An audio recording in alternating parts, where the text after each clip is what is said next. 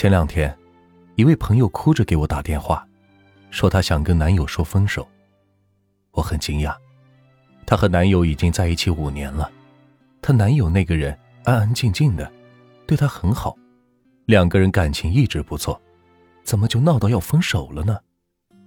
她告诉我，前天她升职了，她说，她为了那个部门经理的位置奋斗了整整八年，直到定下名单的前一刻，她还在处理客诉，换着花样的给对方赔着不是。她很开心。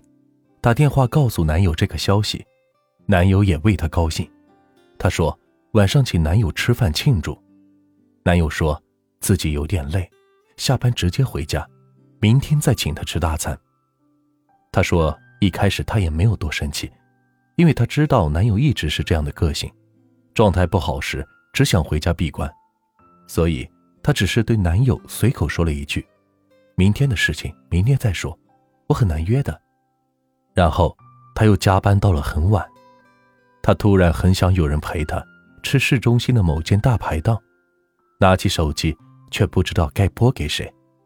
他说，和他关系最好的那个同事，听到老总通知大家他的升职消息时，看他的眼神是有些尴尬，毕竟从同级变成了下属。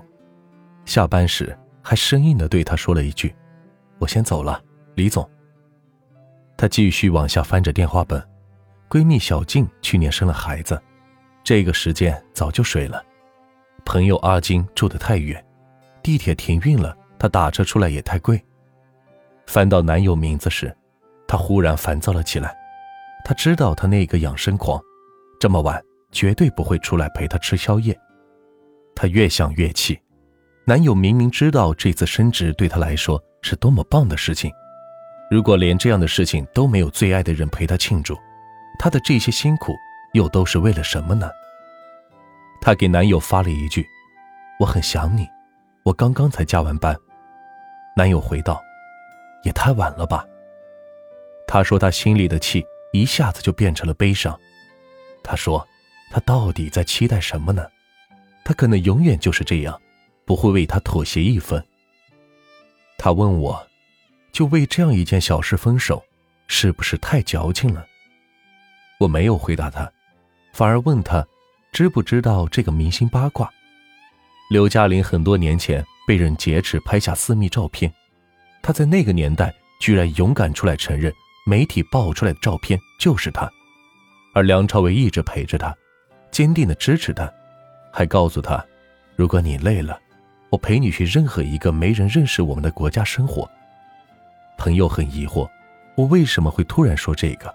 不过还是很配合的说他知道。我又问他：“那你知不知道他们买了豪宅后，梁朝伟拖上行李箱就飞去了英国喂鸽子，把所有和房子有关的琐事杂事全丢给了刘嘉玲？”朋友说：“他也听过这个故事。”我说：“好像总有人说共患难容易，同欢喜难。”刘嘉玲那么难堪、那么痛的经历，梁朝伟能够无条件支持她，买了价值几千万的豪宅要搬进去，是多大的喜事！刘嘉玲一定很希望他能陪她一起慢慢的搭建两个人未来居住的地方，他却只顾着给自己放个假，把装修的烂摊子全扔给他。朋友的男友又何尝不是这样？他几年前因为失眠患上抑郁症，经常是大哭。或是大发脾气，男友承接了她一切的坏脾气，最苦的日子也是陪她走了过来。坦白说，同欢喜这件事情有些被过誉了，升职对她来说是天大的欢喜，我相信男友也为她的欢喜而欢喜，但庆祝是在今天或是明天，不过也就是同一时的欢喜。实际上，你可以找到太多人愿和你同一时的欢喜。但是，想要有个人愿意和你共一生患难，需要有多幸运？